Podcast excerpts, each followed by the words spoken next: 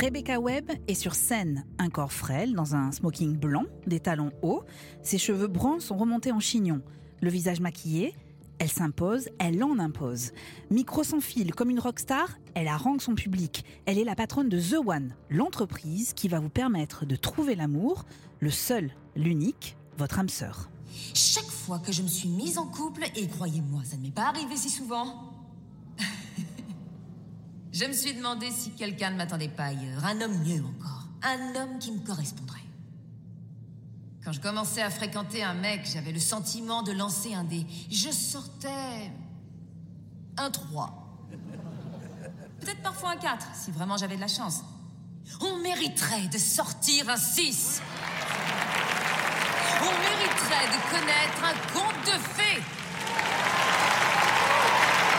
Plus personne ne devra faire de compromis en amour. J'ai trouvé comment truquer les dés. Dorénavant, chacun aura droit à un 6. Bienvenue dans Seriland, Zoom sur The One à voir sur Netflix et sur ses autres fictions évoquant les dérives du numérique dans nos vies de terriens.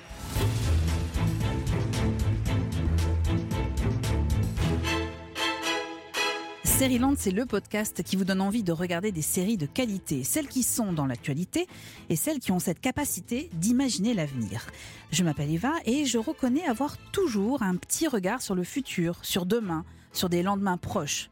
Pour autant, les grandes échéances, c'est pas pour moi. Les créateurs de séries, eux, adorent ça. Imaginer le futur de notre société a conduit à de grandes œuvres de science-fiction. Depuis quelques années, le numérique s'est incrusté dans ces dystopies. Applications en tout genre, surveillance de nos vies numériques, pouvoir des datas, on googleise, on stalk, on like, on scroll. Les écrans sont devenus le prolongement de nos mains et la source de bien des cauchemars. Le numérique est partout, régissant nos relations, notre rapport au corps, au temps, une vision effrayante dont se sont emparées les fictions comme The One sur Netflix, série dans laquelle data et recherche scientifique sur l'ADN vous offrent la garantie de trouver l'amour de votre vie. À cette occasion, avec mon équipe de Sérivore, Clémence Olivier, Marion Olité, rédactrice en chef de Combini Binge, et Patrick, notre voix, nous avons choisi de regarder précisément ce que raconte The One de notre société, mais aussi toutes ces autres séries évoquant le sujet, à commencer par Black Mirror. Comme chaque semaine, il nous fallait un spécialiste de la question. Ils sont deux, confinés en Italie, et je suis certaine les yeux rivés sur leur écran. Claudia Attimonelli, sociosémiologue, et Vincenzo Susca, maître de conférences en sociologie, sont les auteurs d'un excellent livre qui vient de sortir, Black Mirror et l'aurore numérique, nos vies après l'humanisme. Autant vous dire qu'ils sont les invités experts parfaits pour cet épisode de Seriland. Et comme chaque semaine, nous terminerons avec notre recommandation, en l'occurrence la série Fluide sur arte.tv, où il sera encore question de couple, d'amour et d'expériences inédites. Seriland, épisode 64.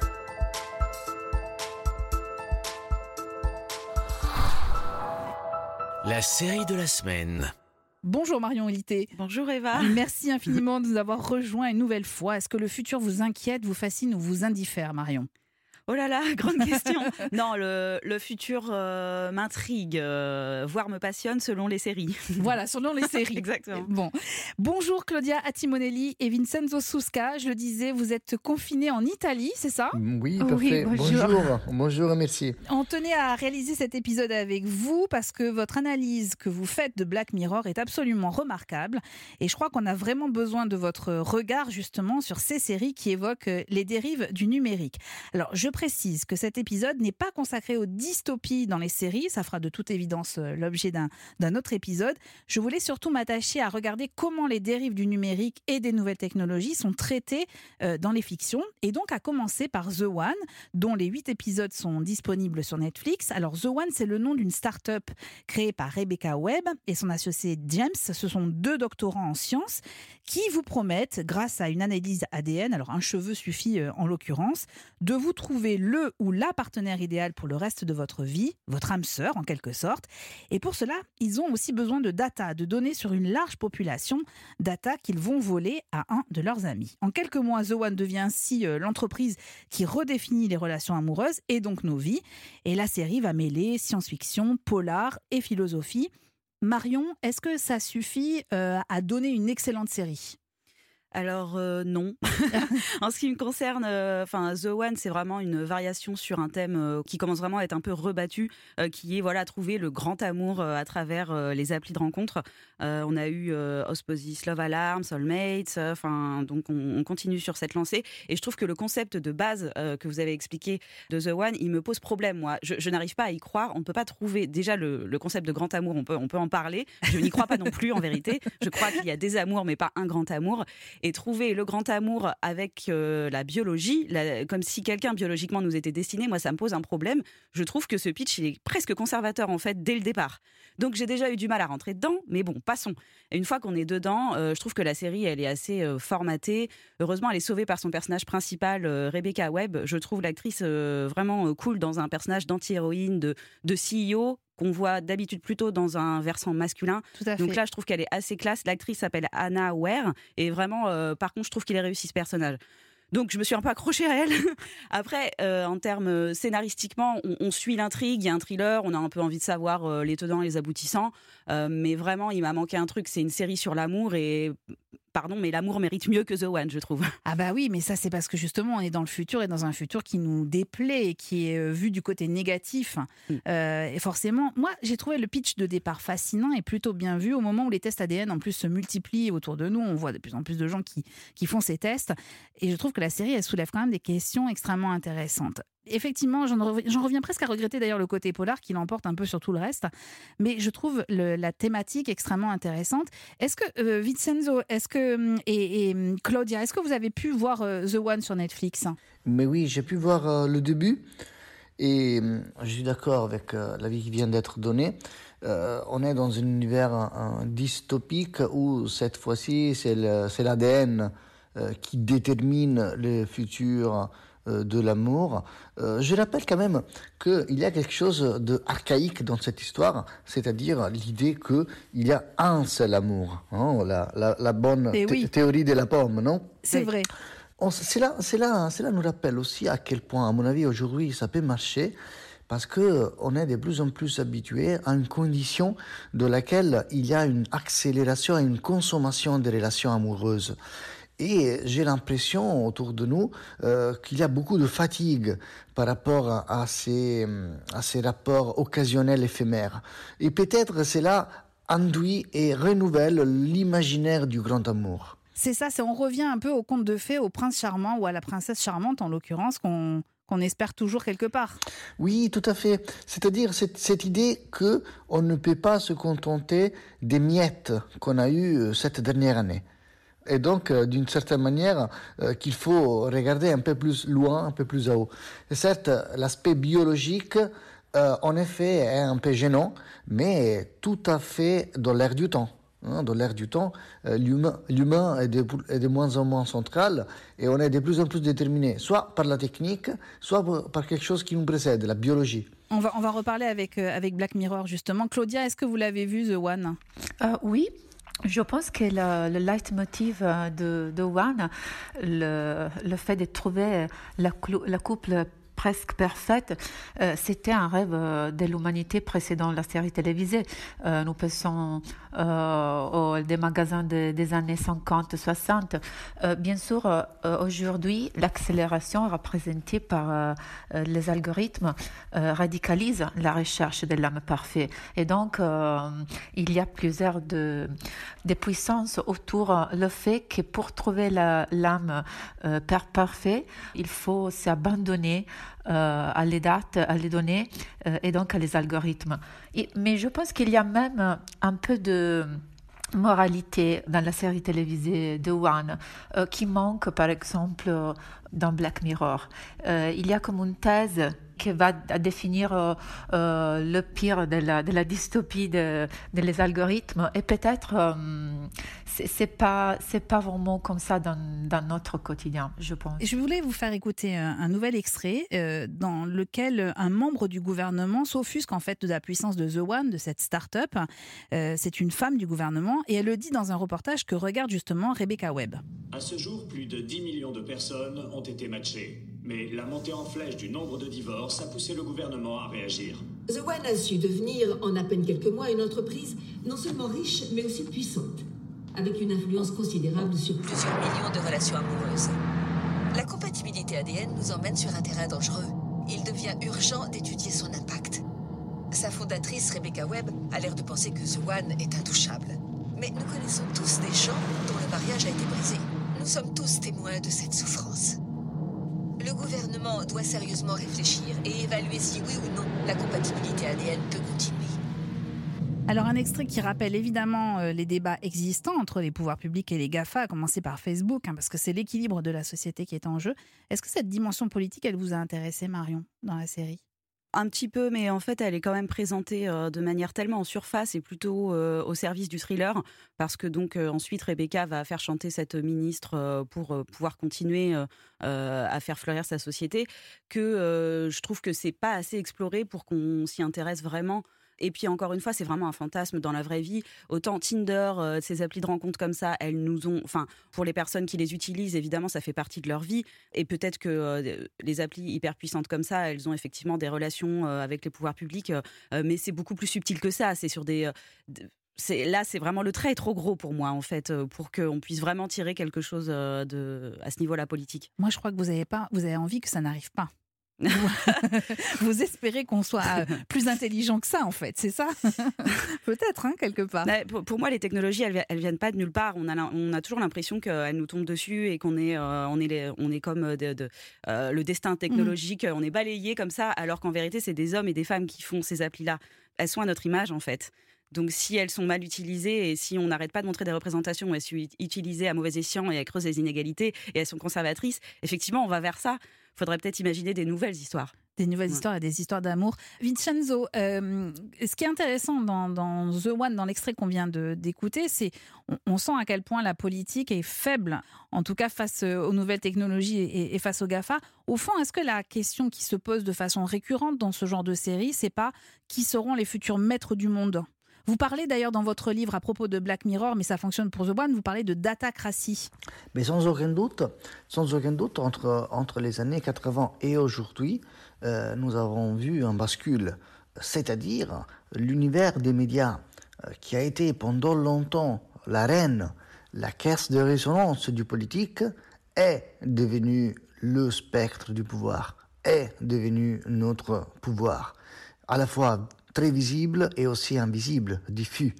Force est de constater, et le dernier cas de Donald Trump au début de janvier, lorsque Twitter et Facebook décident de euh, le censurer, euh, montre bien qu'il y a un pouvoir désormais plus fort, plus important que celui des médias. Claudia et Vincenzo The One s'intéressent euh, ainsi à notre relation à l'autre, au corps hein, également.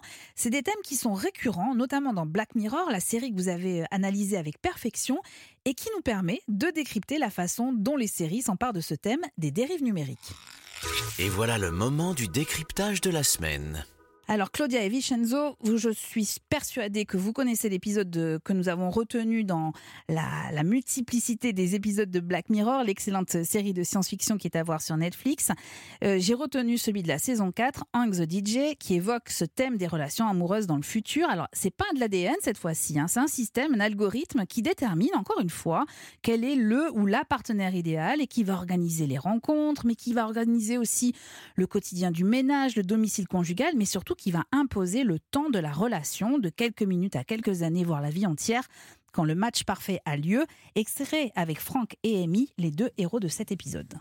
Ça devait être galère avant que le système existe. Comment ça? Eh ben, tout simplement parce que les gens étaient obligés de faire tout le boulot eux-mêmes. Ils devaient chercher avec qui ils voulaient être. Hmm, c'est la paralysie du choix. Quand on a tellement d'options possibles qu'on ne sait pas laquelle choisir. C'est ça. Exact. Et le jour où ça ne collait plus entre les deux, les couples devaient se débrouiller tout seuls pour rompre l'un avec l'autre. Ils devaient se débrouiller pour rompre, la vache. Oui, un vrai cauchemar. C'est mieux quand tout est planifié. C'est clair. Tout est tellement plus simple quand on sait dès le départ où on va. Hmm. Claudia, qu'est-ce que nous raconte cet épisode de notre société? Cet épisode, je pense que c'est un des épisodes le, le plus euh, inquiétant parce qu'il y a d'une fois euh, la nécessité de vraiment trouver le unique compagnon dans une idée de, couple parfait, mais en même temps, il y a une, une impuissance qui disent que c'est pas possible sans, l'inattendu. Et donc, euh, c'est très bizarre le fait que euh, pendant tout l'épisode, en, en, voyant la couple qui s'y recherche et se perdent, et à la fin, ils détruisent le même système qu'on choisit. Et peut-être il y a dans le même système la possibilité de se détruire pour trouver l'âme parfaite. Et donc, ils sont, ils sont dans la contradiction des algorithmes. En utilisant les algorithmes, et en même temps, les algorithmes ont prévu la possibilité de s'échapper du système. Et comme dans Black Mirror, euh, le, spectateur euh, regarde son propre choix dans le quotidien. Euh, Vincenzo, quand on lit votre livre, on comprend que cette société imaginée euh, par le créateur Charlie Brooker, le créateur de Black Mirror, dans cette société-là, il y a le, moi qui s'efface. On se demande même s'il reste quelque chose de l'individu en tant que tel.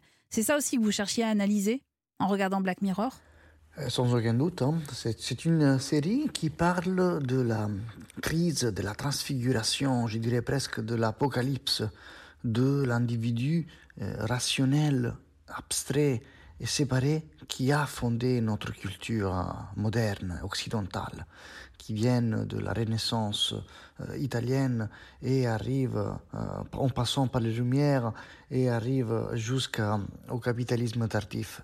Euh, Black Mirror nous parle d'un individu euh, qui est dépassé par l'autre.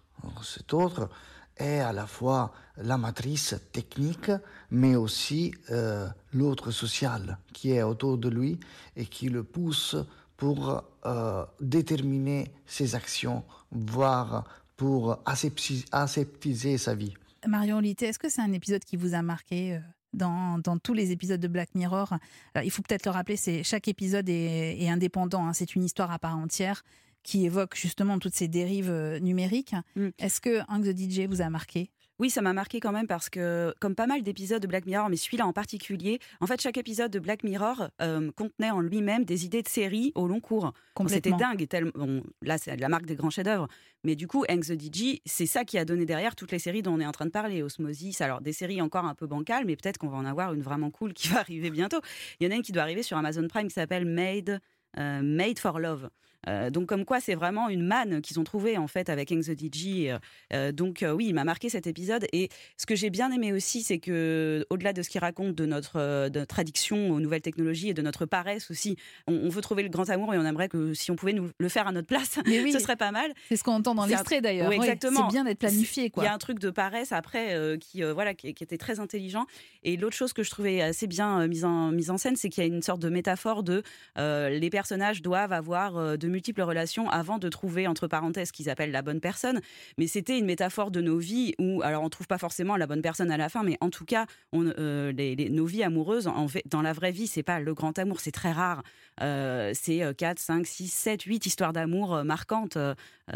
donc ça, j'avais trouvé ça assez fort en fait. Est-ce qu'il y a un autre épisode de Black Mirror que vous aimeriez conseiller? Bah alors oui, c'est-à-dire que avant Hang the DJ, il y a eu euh, un autre épisode euh, l'année d'avant, c'était la saison 3 épisode 4, c'était l'épisode San Junipero qui parle aussi euh, de, relations amoureuses et qui lui là raconte en fait une histoire d'amour entre deux jeunes femmes. Alors, je ne sais pas si je raconte le twist parce que Black Mirror était connu pour avoir des, twists incroyables. Donc, bon, bah, après. Alors, ceux qui l'ont pas vu, vous bouchez vos oreilles. Et ceux qui l'ont vu, bah, ça va vous remettre en mémoire quelques scènes en question. Ouais, voilà, ma décharge de l'épisode date de 2016, mais bon, c'est vrai qu'on n'est pas tous au même niveau de visionnage. Donc, l'épisode commence dans les années 80, donc c'est assez cool aussi parce qu'on adore les années 80. Donc, il y a une reconstitution, euh, euh, les costumes. Donc, on a deux femmes euh, qui se rencontrent, une jeune femme qui est timide, une autre qui est assez extravagante. Elles se rencontrent dans un dance floor au bord de la mer. elles ont l'air d'être dans un espèce de, paradis. Ça a l'air très cool. Donc, elles vont tomber amoureuses. C'est très joli. En plus, bah, on est sur une histoire lesbienne, qui est chose encore assez peu représentée sur les écrans. Et la twist, au bout de, je sais plus, c'était au milieu de l'épisode en fait, elles sont dans une réalité virtuelle auquel euh, on peut avoir accès après sa mort. Donc euh, là, on est dans des euh, pareil dans un, concept qui a été repris derrière dans un peu The Good Place, un peu Upload dont on va parler. donc c'est vraiment des, c'est vraiment quelque chose qui a marqué. Et alors San Junipero, ce que j'ai adoré, c'est que à l'opposé des, des, twists souvent très terriblement humour noir et macabre de Black Mirror, ça finit bien. C'est une histoire d'amour. En gros, le, qui transcende la mort et, et qui va à l'encontre de les histoires d'amour finissent mal en général. Donc j'ai trouvé ça assez beau. Vous voyez que vous avez vraiment envie d'avoir des histoires d'amour qui finissent très très bien tout le temps, Marion. oui, oui, c'est juste que pour moi, il y a, plusieurs, il y a plein d'amour, il n'y en a pas qu'un, c'est tout. Alors, quand il est question des nouvelles technologies dans les séries, il y a un accessoire indispensable, c'est le téléphone portable. Hein. Il est partout, voilà, c'est devenu vraiment l'accessoire des, des séries. Mais le lien entre le téléphone mobile et les séries est plus important que vous ne pouvez l'imaginer. C'est l'histoire trouvée et racontée par notre sérivore Clémence Olivier.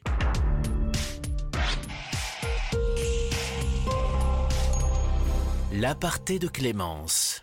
Parfois, ce sont les séries qui stimulent les créateurs de nouvelles technologies.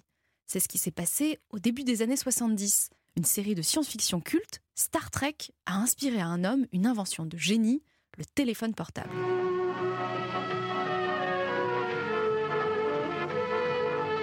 À la fin des années 60, le commun des mortels ne se balade évidemment pas avec un téléphone dans la poche, encore moins avec un smartphone qui lui permet de surfer sur le web. Mais il y a quand même quelques personnes qui passent des appels à leur guise, où bon leur chante et sans être branchés. Ce sont les héros de Star Trek, cette série créée en 66 par Gene Roddenberry, qui raconte le voyage du capitaine Kirk, de Monsieur Spock et de leur équipage à la découverte de l'univers. Et pour y parvenir, ils utilisent un objet particulier, le communicator. On le découvre dès le premier épisode de la saison 1. Ici, Monsieur Spock. Mission d'exploration à vous. Il n'y a aucun survivant au campement, lieutenant. Nous avons été pris au piège. Le capitaine a disparu. Terminé. Le communicator, c'est un objet qui a été imaginé par le créateur de la série, Gene Roddenberry, et par les scientifiques à qui il a fait appel pour être le plus pertinent possible. Il ressemble à un genre de boussole rectangulaire avec un clapet. Le capitaine Kirk, Monsieur Spock et les membres de l'équipage l'utilisent quand ils sont en vadrouille pour communiquer de façon quasi instantanée avec leurs camarades restés dans le vaisseau. C'est beaucoup plus efficace qu'un simple talkie-walkie. Ça marche à très très longue distance et c'est pratique. Ce petit objet peut s'accrocher à la ceinture, tenir dans la poche et être dégainé très rapidement en cas d'urgence. À l'entreprise. Scott ici, monsieur. Prêt téléporté. Prévenez la salle des transports. Et occupez-vous aussi de récupérer Mallory et Marple. Ils patrouillent devant nous. Bien, monsieur. Quand il découvre cet objet devant sa télévision au début des années 70, lors d'une rediffusion de la série, l'ingénieur américain Martin Cooper est bluffé. Depuis des années, il travaille pour l'entreprise de télécommunications Motorola, notamment sur les radios portatives. Et la pression est rude face aux géants du secteur, ATT, pour développer un moyen de communication toujours plus innovant. Mais la série lui donne l'élan d'aller plus loin et de concevoir un projet qu'il n'avait jusque-là pas osé développer, c'est donc le téléphone portable. Pendant 90 jours avec son équipage, le capitaine Martin Cooper travaille d'arrache-pied. Et au printemps 1973, il dévoile le tout premier téléphone mobile, sans fil donc. Cet objet ne permet pas d'appeler un vaisseau spatial, il est moins maniable et moins discret que le communicateur de Kirk, mais il n'en est pas moins impressionnant. On le surnomme la brique, car il pèse pas loin de 1 kg et mesure 25 cm de long, sans compter l'antenne. Sa batterie ne tient que 20 minutes et son prix exorbitant a de quoi écorcher les oreilles pointues de Monsieur Spock, mais il fonctionne. Martin Cooper l'a d'ailleurs lancé en grande pompe en plein New York. Et comme un ultime pied de nez à son concurrent chez ATT, il a profité de l'événement pour lui passer un petit coup de fil depuis sa brique téléphone mobile. Est-ce que votre logique trouve ça fascinant, monsieur Spock Fascinant est un mot que je réserve pour ce qui est imprévu. Dans ce cas, j'ai tout lieu de croire que intéressant devrait suffire. Ce ne sera pas la seule fois que Star Trek inspire les inventeurs. Le premier ordinateur à usage domestique, l'Altaïr 800, a été baptisé en hommage au système solaire Altaïr, qu'on avait aussi découvert des années plus tôt dans la fameuse série de science-fiction. Quant aux développeurs du MP3 et de la traduction instantanée, ils peuvent aussi la remercier, puisqu'elle avait imaginé des années plus tôt l'ancêtre de ces technologies.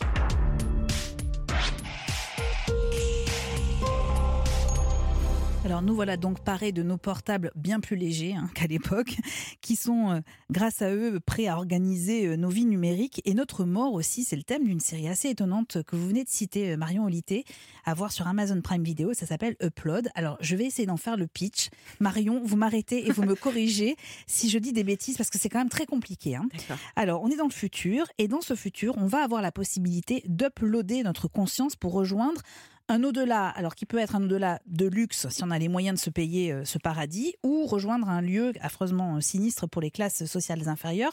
Traduction de uploader, c'est télécharger. Donc en clair, On poursuit notre existence via des instruments numériques. On garde un lien avec nos proches par l'intermédiaire d'une panoplie de nouvelles technologies. Alors, coup de chapeau d'ailleurs aux créateurs de la série qui ont eu des idées mais improbables. Et puis, on bénéficie de l'attention d'un ange gardien, alors à savoir un ou une employée d'une société qui assure en quelque sorte le SAV de votre mort. C'est un ange gardien euh, qui, dans la série, s'appelle en l'occurrence Nora et qui est chargé de s'occuper de Nathan, un trentenaire mort dans un accident de la circulation. Le voilà, lui, au paradis, paradis version luxe. Une chambre dans un magnifique hôtel, mais bon, ça suffit pas à le consoler, l'incompréhension l'envahit. Ok, vous êtes parfaitement connecté maintenant. À vos yeux, vous avez l'air réel Dix doigts, dix orteils Plus vrai que nature. Génial. Alors allez explorer, découvrir, rencontrer vos nouveaux compagnons. Et rendez-vous compte de la chance que vous avez. Car c'est le premier jour du reste de votre après-vie, Nathan. Cool, merci.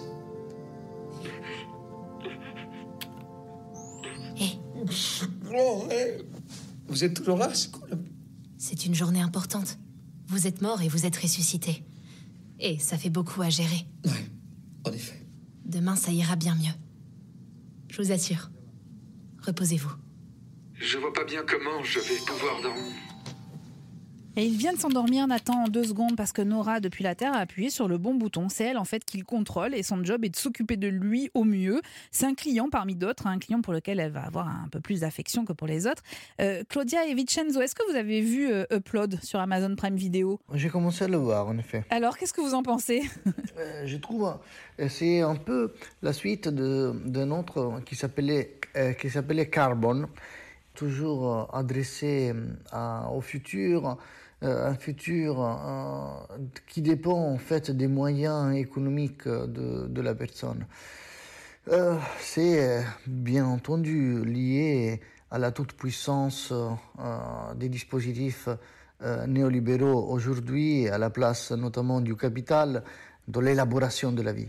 Euh, on a bien dépassé euh, l'idée de Foucauldienne non, de la biopolitique et du biopouvoir, parce que là, en fait, la suite de notre existence dépend en quelque sorte de nos moyens, de la manière dont on a investi de- d'un point de vue économique. Et en outre, aussi dans le fait que la vie biologique ne suffit plus parce que celle numérique, en fait, représente son extension, euh, sa suite.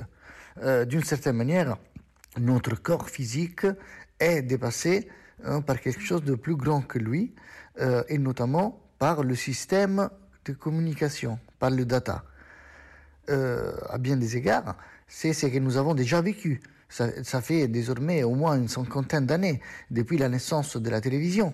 Euh, si on se rappelle le film de Cronenberg, Videodrome, déjà dans Videodrome, le docteur Oblivion disait que la télévision est devenue la rétine de nos yeux et donc que la télévision est plus réelle que la réalité.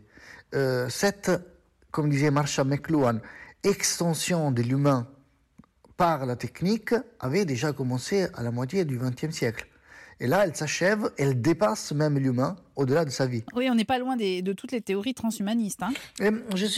D'une part, oui, c'est le transhumanisme, mais de l'autre, on se rapproche plutôt de l'univers post-humaniste, non, c'est-à-dire dans lequel, euh, lequel l'humain euh, n'est plus le centre du monde. Euh, parce que le transhumaniste euh, vise à une vie éternelle, hein, une vie qui, dé- qui dépasse le corps. Et là, j'ai l'impression, au contraire, que, que la vie telle que nous la connaissons n'a plus véritablement de sens. Vincenzo, la série dont vous venez de parler, est toujours disponible sur Netflix. C'était en 2018. Elle s'appelle Altered Carbone. Marion, qu'est-ce que vous avez pensé, vous, de Upload qui est à voir sur Amazon Prime Video? Alors oui, euh, moi je- je- j'ai plutôt bien aimé. Bon, le concept de base, euh, alors je- moi je pense plutôt que c'est quelque chose aussi de basique euh, de, de l'être humain qui veut dépasser la mort. En fait, on a encore, euh, on est encore beaucoup à avoir peur de la mort, je pense. Surtout quand on est un trentenaire, dans le cas de- du héros qui meurt dans un accident de circulation, il n'a pas envie de disparaître. quoi. Ça- Il y a un côté Ouais. injuste de je la situation. Que, je pense que oui, euh, au global, ces séries, enfin, c'est vraiment le dernier, euh, même dans la, dans la vraie vie, en fait, c'est le dernier rempart, la chose qu'on aimerait euh, pouvoir, euh, enfin, pas tous les êtres humains, mais en tout cas, beaucoup d'entre eux aimeraient pouvoir euh, euh, dépasser la mort et effectivement euh, continuer sa vie euh, numériquement, je pense que ça fait partie des rêves euh, de l'être humain. Donc là, la série, elle va là-dessus. Et moi, ce que j'ai trouvé ça assez malin, autant au niveau des, petites trouvailles technologiques euh, dont vous parliez, mais aussi, je trouve que ça fonctionne assez bien. Bon, le trait est gros, mais la critique du capitalisme et de la manière dont il est perpétué dans le numérique et là, même après la mort, je trouve que la démonstration, elle est assez forte et elle fonctionne bien en prenant ce personnage masculin. Ce que j'ai trouvé très intéressant aussi, c'est qu'il y a une inversion du rapport de domination financière. C'est-à-dire que dans la série, lui, euh, il se retrouve donc à Lakeview, qui est euh, un peu le truc euh, classe de l'après-vie, grâce à sa copine qui a beaucoup d'argent. Mais du coup, c'est sa copine qui détient les cordons de la bourse. Donc, il ne peut plus lui parler ou dire tout ce qu'il pense. S'il l'énerve, elle peut le supprimer complètement d'un coup comme ça. C'est ce qui se passe lors de ces l'organisation de ses funérailles. Et c'est effectivement très violent, mais c'est mais je trouve ça très bien qu'on on se retrouve dans la peau de ce mec parce que aussi je pense que les, les téléspectateurs masculins quand ils verront ça, ils verront ce que ça fait parce que dans la vraie vie on va pas se mentir, les trois quarts du temps c'est plutôt le, le rapport inverse. bien sûr. Et, et du coup là quand on voit ce- euh, cet homme sympathique euh, qui est joué donc par Robbie Hamel, impuissant qui est obligé de modifier son comportement pour ne pas énerver euh, sa copine qui a le droit de vie et de mort sur lui. J'ai trouvé cette, euh, voilà, cette image euh, assez forte en fait.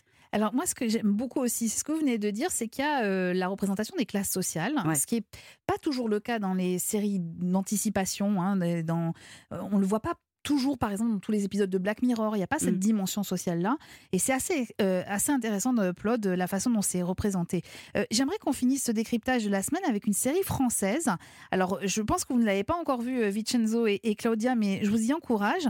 Je la trouve très réussie. Elle s'appelle Stalk. Elle est à voir sur France.tv. C'est plutôt une série pour ados, mais alors pour le coup, moi, ça fonctionne très bien sur moi. C'est une série qui se conjugue au présent, c'est d'autant plus effrayant, et qui revient là encore sur les dérives du numérique. C'est l'histoire de Lucas, un petit génie de l'informatique qui vient d'intégrer une école d'ingénieurs. L'intégration passe par un bizutage au cours duquel le jeune homme est humilié, et sa vengeance, elle va passer par les réseaux sociaux. Merde, ça diode. Stalk. Espionné, traqué, harcelé. Le stalker est un chasseur. Et il vient de trouver sa première proie. Qui n'a jamais péché me jette la première pierre. Mater un profil Facebook, googliser une date, scruter l'insta d'un mec ou d'une meuf. On est tous des stalkers. La seule chose qui compte, c'est de pas se faire cramer. Et dans mon cas, réussir à éteindre cette putain de diode verte. Tout ça va évidemment très mal tourner. C'est une très bonne série en 10 épisodes qui est portée euh, par Théo Fernandez dans le rôle principal. Une saison 2 est attendue euh, à l'automne prochain. Marion Litté, qu'est-ce que vous en avez pensé de, Stalk qui, encore une fois, est plutôt tourné euh, vers les adolescents? Ah, je l'ai trouvé euh, assez bien foutu. Euh, le personnage principal qui est joué par euh, donc Théo Fernandez qu'on avait vu dans Irresponsable euh, est, est super. Il tient bien le rôle sur ses épaules.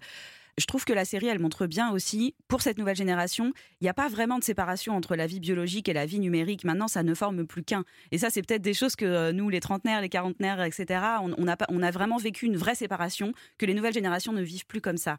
L'autre chose qui m'a marqué, c'est qu'on est quand même sur un personnage qui d'anti-héros qui peut être potentiellement problématique parce qu'il est quand même assez voyeuriste. On est dans sa tête, c'est en voix off et euh, on est sur une série quelque part entre euh, Mr Robot et, You euh, avec quand même un personnage principal qui est un stalker et notamment qui stocke euh, l'objet de son affection et donc qui voilà qui raconte un peu sa, vie à elle mais en fait c'est pas une relation où il y a une réciprocité et du coup moi ça ça ça me pose des gros problèmes parce qu'on est en empathie avec avec ce jeune garçon.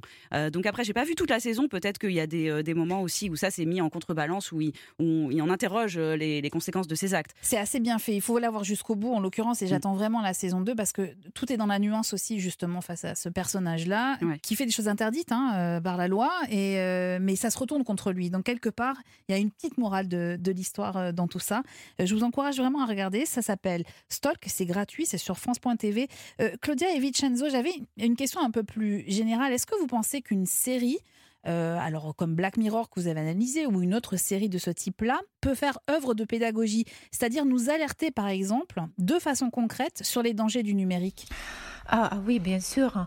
Euh, pour penser, euh, par exemple, à ce que vous avez dit de la série française, je, je, me, je me souviens de l'épisode Retour sur image de Black Mirror où Liam et Fium, ils sont vraiment dépendants de la, de la technologie et de la possibilité d'habiter la vie de l'autre. Et, et, je pense qu'au-delà d'une question de, de, moralité, il y a quelque chose qu'on peut dire à, à, la nouvelle génération. Par exemple, le fait que euh, si euh, ils sont préparés à abandonner euh, leur propre euh, intimité, leur propre euh, privacy. Ça, c'est bien. Mais s'ils ne sont pas vraiment prêts pour le, pour le faire, peut-être il faut commencer à, mettre des limites. Par exemple, effacer la possibilité d'avoir tout le temps les notifications. Par exemple, ne donnez pas l'Instagram ouvert à tout le monde. Donc, il y a des petites choses qui ne sont pas vraiment de la pédagogie, mais peut-être ils sont dans le euh, dans l'idée de connaître vraiment euh, comment utiliser les médias. C'est ça, c'est de l'éducation aussi euh, aux réseaux sociaux et à la façon dont on utilise ces médias. je vous propose de quitter ce monde du futur pour revenir au présent. C'est notre recommandation de la semaine, mais vous allez l'entendre, il est encore question d'amour, de sexe et de pratiques inédites. La découverte de Land. Vincenzo et Claudia, il n'y a pas un épisode de Série Land qui se termine sans une recommandation pour une nouvelle série. Et cette semaine, j'ai eu un coup de cœur pour euh, une série qui est diffusée sur arte.tv. C'est une série française qui est baptisée Fluide. Marion, vous avez vu Fluide aussi. Vous allez me dire si vous êtes d'accord avec moi. Alors la série se déroule de nos jours. Elle retrace le quotidien de deux couples de trentenaires. D'un côté, il y a Léo et Emma. Alors Léo et Emma, tout va bien, ils s'aiment. Mais Emma, elle avoue avoir très envie d'une relation sexuelle avec une femme qu'elle vient de rencontrer et pour qui elle a une forte attirance. De l'autre côté, il y a un autre couple formé d'Esther et de Wael. Alors eux, c'est plutôt une vie pépère. Voilà, les deux garçons, ils sont dessinateurs de bande dessinée, ils sont amis et ils vont décider de se lancer dans, une, dans un nouveau projet de bande dessinée où ils pourraient raconter leur vie et leur vie sexuelle notamment. Genre, on raconte nos vies, tu vois, simple. Ouais, on pourrait si elles n'étaient pas si catastrophiques. La mienne est en ruine, la tienne, y a rien. C'est un peu. Euh, Quand tu dis ça, je pourrais, non, je pourrais trouver des trucs à raconter. arrête, mec, niveau cul, t'as pas grand chose à raconter, hein. Ouais, ça, ça peut changer, ça, tu sais pas. Ah ouais? Bah oui, je pourrais faire preuve d'audace, je te signale. T'es trop flippé pour ça. Déjà, ton rêve, c'est de pouvoir laver tes couverts quand tu vas au resto. Tu vas faire quoi? L'amour avec la lumière allumée? Ouais. Alors à partir de là, ouais, elle va faire l'amour avec la lumière allumée, mais pas simplement. Il va décider de se décoincer, il va tenter toutes les expériences sexuelles possibles, des expériences plutôt très très osées. Il y a, il y a par ailleurs devant certains épisodes, il y a une petite alerte euh, moins de 16 ans. voilà, il faut faire attention. Moi, je conseille d'avoir eu plusieurs fous rires euh, en, découvrant ces situations. Quant au personnage d'Emma, si vous voulez savoir si elle va aller jusqu'au bout et avoir une relation sexuelle avec une femme, vous allez devoir regarder les 10 épisodes de 6 minutes. C'est une série qui est très rythmée et qui, derrière l'humour, traite avec intelligence euh, du couple contemporain. J'aime beaucoup les dialogues, qui ne cèdent jamais à la vulgarité. Et puis, il y a quatre comédiennes et comédiens euh, formidables. Il faut les citer Simon Thomas, Mathias Jacquin, Manon Kneuzé et Pauline Clément. Marion Litté, qu'est-ce que vous en avez euh, pensé de Fluide? Euh, oui, moi j'ai beaucoup aimé aussi. Euh, j'ai la, même réflexion au niveau des dialogues, c'est assez bien foutu. Euh, moi je trouve ça très cool de voir enfin des mecs s'emparer d'un sujet qui les concerne et qui d'habitude est un peu repoussoir pour eux. C'est le thème des relations amoureuses et des relations sexuelles. C'est-à-dire que dans l'ère post-MeToo où on réfléchit à comment s'aimer de manière égalitaire, la réflexion ne doit pas être que du côté des femmes. Pour le, le, couple, le couple hétérosexuel doit se remettre en question et pour ça il faut que les hommes soient prêts à le faire. Et on a très peu d'hommes qui réfléchissent à ça. Donc vraiment, fluide pour ça, elle est assez, euh, elle est assez révolutionnaire en vérité. Et on voit effectivement des pratiques sexuelles. Moi, mon petit bémol, c'est qu'elles sont effectivement, voilà, la mise en scène et elle, elle, est plutôt comique. Euh, alors que je pense que ce serait bien aussi de mettre en scène des relations sexuelles euh, comme ça, très bien. On a, on a, une, on a une scène de, pegging, donc c'est donc quand une femme met un god ceinture et, et a des pratiques avec avec son son homme dans le les pratiques hétérosexuelles. je trouve ça très bien, mais c'est vrai que c'est fait de manière un petit peu pareil le les scènes de, de, relations sexuelles à quatre. Il y a une vraie gêne. Alors après, c'est aussi une découverte. Donc, on verra ce qui se passe dans la saison 2. Mais pour l'instant, je, je, je, trouve qu'il y a vraiment un petit côté. mais après, ils sont touchants. Je les trouve assez touchants, hein, un peu paumés. Et il y a un petit peu un côté comme des enfants qui tout d'un coup découvrent le sexe et ses possibilités et qui sont là, genre oh là là. Mais c'est un peu le cas en l'occurrence à travers Oui, le personnage de, de Wael. Mm. Alors la série est d'autant plus intéressante que Bonus en prime, comme Arte adore mener des projets euh, transmédia, a eu une excellente idée. La bande dessinée dont il est question dans la série Fluide, eh bien, elle vient de sortir en librairie. Vous pouvez l'acheter. Elle est signée Benjamin Thomas, Joseph Safiedine et Thomas Caden, et ces deux derniers étant les auteurs de la série Fluide. Voilà, Fluide, série française à déguster gratuitement sur arte.tv. Le crush de l'invité. Alors, Vincenzo et Claudia, Land se termine toujours avec le crush de l'invité, c'est-à-dire votre coup de cœur. Euh, vous avez choisi Devs, qui est toujours disponible sur mycanal.fr. On va écouter la bande-annonce. This is your station? But what am I actually doing here? I'm not gonna tell you. Don't worry. You're gonna figure it out.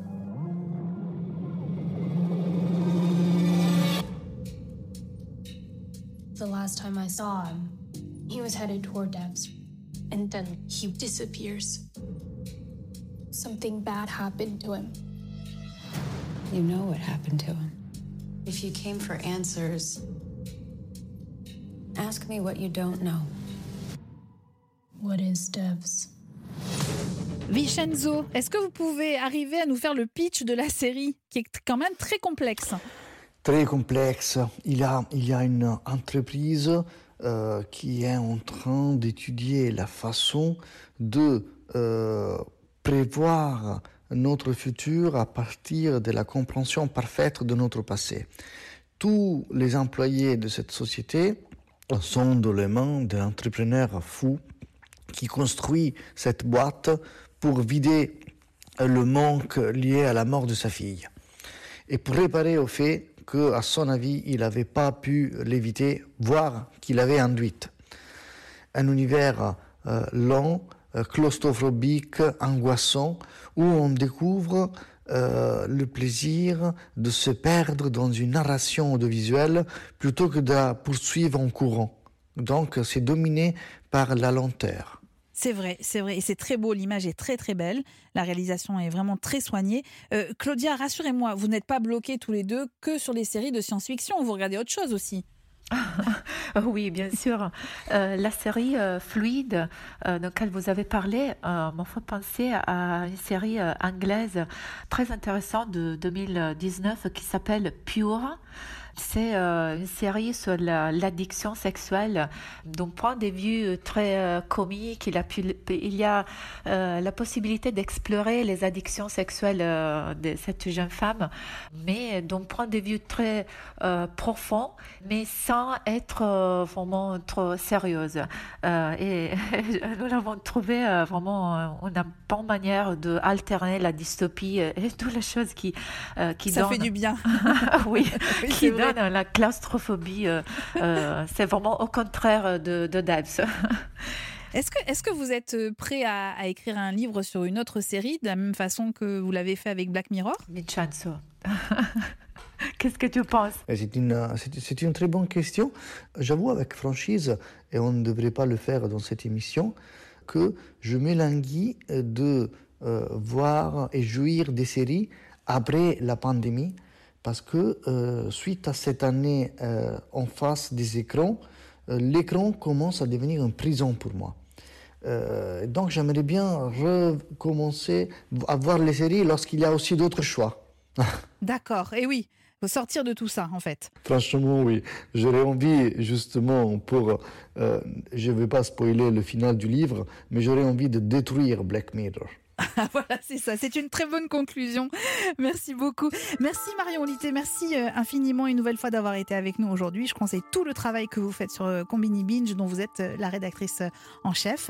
Merci beaucoup. Merci infiniment Claudia Timonelli et Vincenzo Susca. Je rappelle le titre de votre livre qui vient de sortir, Black Mirror et l'aurore numérique, nos vies après l'humanisme. C'est édité chez Liber. Et puis, comme chaque semaine, je vous quitte avec une réplique d'un héros dans une série que nous aimons. La parole est à Fox Mulder dans X-Files qui déclare Je me suis souvent dit que nos rêves étaient des réponses aux problèmes qu'on n'ose pas regarder en face.